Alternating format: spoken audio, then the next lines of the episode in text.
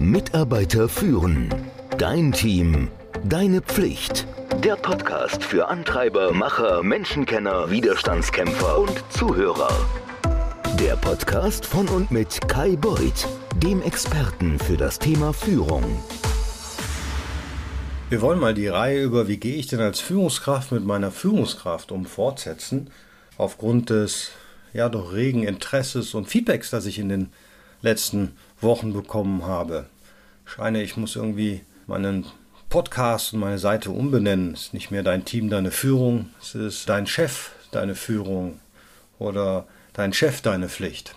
Wir werden sehen. Heute geht es mal um das beliebte Thema Micromanager. Wir wissen es alle, wenn dein Chef ein Micromanager ist, dann ist das ein Albtraum. Niemand mag einen micromanagenden Chef, der einen dauernd kontrolliert, dauernd nach dem Rechten sieht. Vor allen Dingen in der Homeoffice-Situation der letzten Monate ist es sicherlich das ein oder andere Mal etwas über die Grenzen gegangen. Jetzt wissen wir beide, dass das Micromanagement-Verhalten, das ist nicht nur lästig, es bringt die Moral nach unten, es ist ineffizient, aber auch ineffektiv. Es ruiniert nicht nur das Individuum, sondern kann ein ganzes Team in eine Abwärtsspirale bringen. Aber da gibt es natürlich auch Hilfestellungen und Möglichkeiten, wie man dem entgehen kann. Du musst also nicht ein Opfer sein und unter einem micromanagenden Chef leiden. Du bist auf jeden Fall nicht allein, denn Micromanager gibt es massenweise. Die sind auch in verschiedenen Ausprägungen. Es hat aber nichts mit Leistung zu tun. Es hat mehr mit der inneren Unruhe und dem Bedürfnis deines Vorgesetzten zu tun, eine Situation zu kontrollieren. Also es hat eigentlich gar nichts mit dir zu tun, das musst du mal davon trennen, sondern die Person an sich muss kontrollieren. Das ist das Problem. Die schlechte Nachricht daran ist, es funktioniert nicht, sich dagegen zu wehren, also sich dagegen aufzulehnen. Je mehr du in den Widerstand gehst, gemicromanaged zu werden, desto mehr wirst du gemicromanaged werden. Das ist wie so ein Aktio-Reaktio-Teil. Das wird einfach noch schlimmer. Du kannst also nicht die Art und Weise ändern, wie dein Vorgesetzter führt, aber du kannst die Art und Weise ändern, wie du ihm oder ihr folgst. Und dazu gibt es ein paar Taktiken, die ich selber angewandt habe und die zum Erfolg führen können. Das erste ist, versuch mal das Verhalten, wie soll ich sagen, zu beurteilen. Nicht alle Control-Freaks sind aus dem gleichen Holz geschnitzt. Am einen Ende des Spektrums, da hast du Führungskräfte, die haben sehr hohe Ansprüche, die mögen ein gewisses Maß an Kontrolle. Sie können dich relativ häufig oder regelmäßig, soll ich sagen, fordern dich auf, Dinge zu überarbeiten, weil das von dir gelieferte Ergebnis nicht ihren Anforderungen entspricht. Steve Jobs war, glaube ich, so eine Art von Chef. Er achtete, glaube ich, in einem Übermaß auf Details und diese Detailverliebtheit führte zu einem ja, Übermaß an Kontrolle. Der Vorteil von so einem Chef ist, man kann von denen tatsächlich viel lernen. Muss mal schauen, ist es einer, der hat hohe Standards? Muss es nicht so schlimm sein.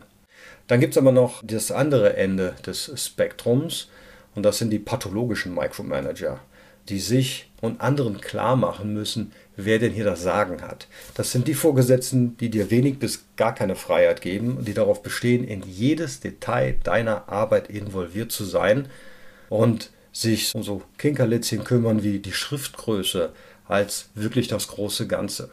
Diese Art von Micromanager, die sind besessen von der Kontrolle.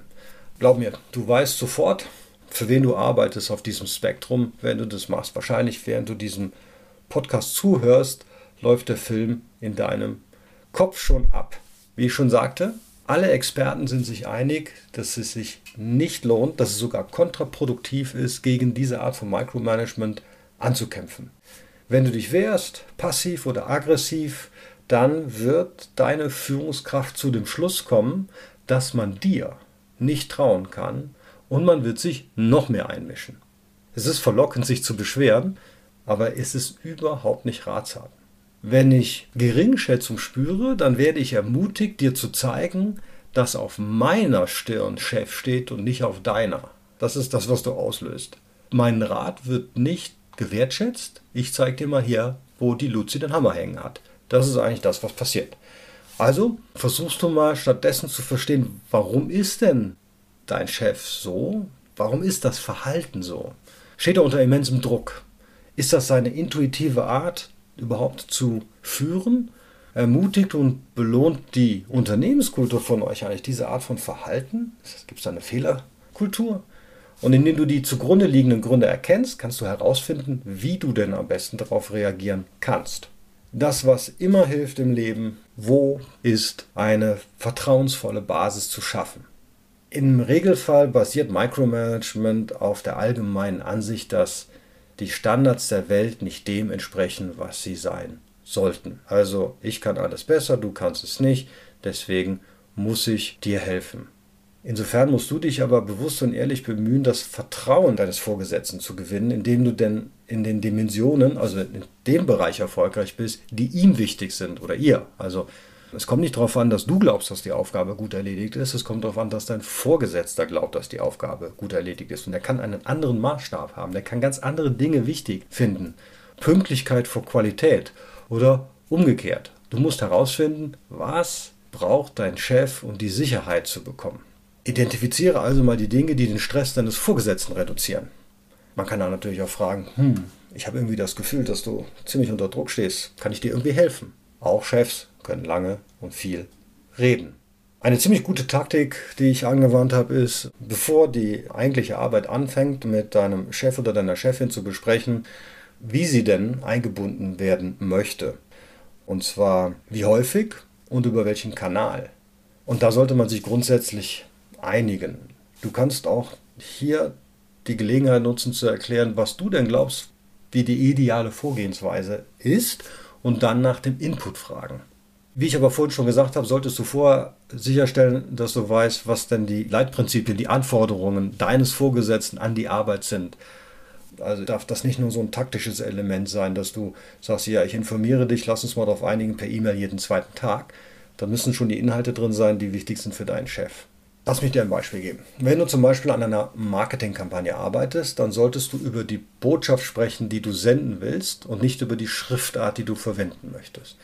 Wenn sich die Diskussion zu sehr auf die Details konzentriert, dann versuch sie auf den Ursprung zurückzubringen, auf den ihr euch geeinigt habt. Ich traue es mich kaum zu sagen, aber Schmeichelei, Honig um den Bart schmieren kann auch funktionieren. Erinnere deine Vorgesetzten daran, dass es besser ist, wenn sie sich nicht in die ganzen Kleinigkeiten einmischen. Denk daran, dass Micromanager oft durch Angst motiviert sind. Sie sind nervös, ob jemand anders die Dinge so gut oder so machen kann, wie sie es selber tun würden oder wie sie glauben, dass sie es tun würden.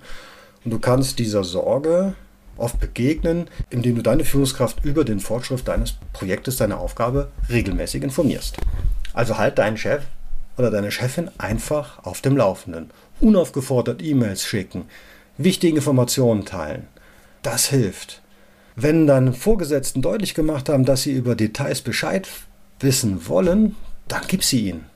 Auch wenn es ärgerlich ist und du denkst, was für eine Zeitverschwendung, es wird dir später viel Arbeit und Mühe ersparen, das zu wiederholen, denn du wirst es so oder so machen müssen. Am wichtigsten ist, wenn du Fragen hast oder eine Klärung brauchst, nicht bis zur letzten Minute zu warten, sondern sofort an deinen Vorgesetzten heranzutreten, denn ansonsten bestätigst du sie nur in ihrer Annahme, dass sie sich Sorgen machen sollten.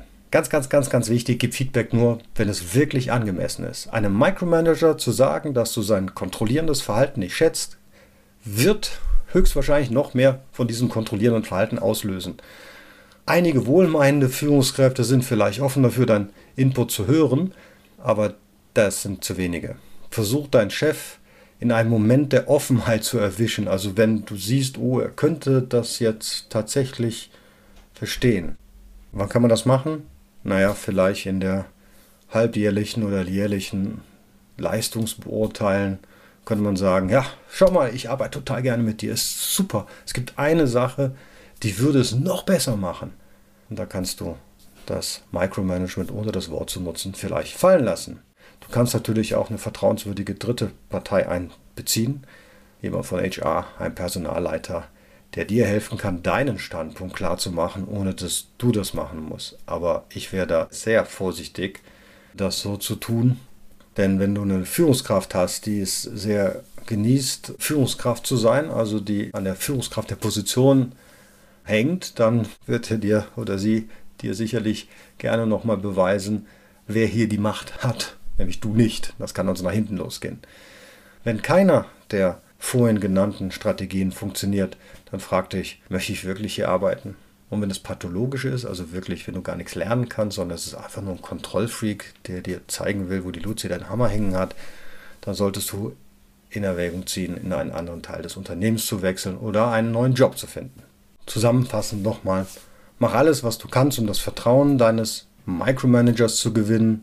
Sei darüber informiert, was dein Chef oder deine Chefin motiviert und oder beunruhigt. Gib dir große Mühe, ihre Bedenken zu zerstreuen. Berichte regelmäßig und detailliert, damit deine Vorgesetzten über deine Fortschritte informiert sind. Was solltest du nicht tun? Den Micromanager als eben diesen zu beziffern, also benenne ihn nicht als Micromanager, nicht in den Widerstand zu gehen, egal ob passiv oder aggressiv, das löst genau das Verhalten aus, das du eigentlich nicht haben möchtest und versuch deinem Chef zu sagen, dass er übermäßig kontrollierend ist, es sei denn, du weißt, dass er offen dafür ist, es zu hören. Klammer auf, die Wahrscheinlichkeit ist super gering. In diesem Sinne wünsche ich dir eine erfolgreiche Woche. Hoffe, dass du keinen Micromanager hast. Solltest du einen haben, hast du ein paar Punkte, wie du reagieren kannst. Ich empfehle dir gerne nochmal dringend meinen hervorragenden Newsletter, den du abonnieren kannst. Da bekommst du jede Woche einen Tipp, den du relativ gut, relativ zügig umsetzen kannst zum Tipp korrespondierend ein von mir extra ausgesuchtes Video von TED.com und, weil ich so gerne mag, ein Zitat der Woche. Mal lustig, mal schlau, mal beides. In diesem Sinne, ciao. Mitarbeiter führen. Dein Team. Deine Pflicht. Der Podcast für Antreiber, Macher, Menschenkenner, Widerstandskämpfer und Zuhörer. Der Podcast von und mit Kai Beuth dem Experten für das Thema Führung.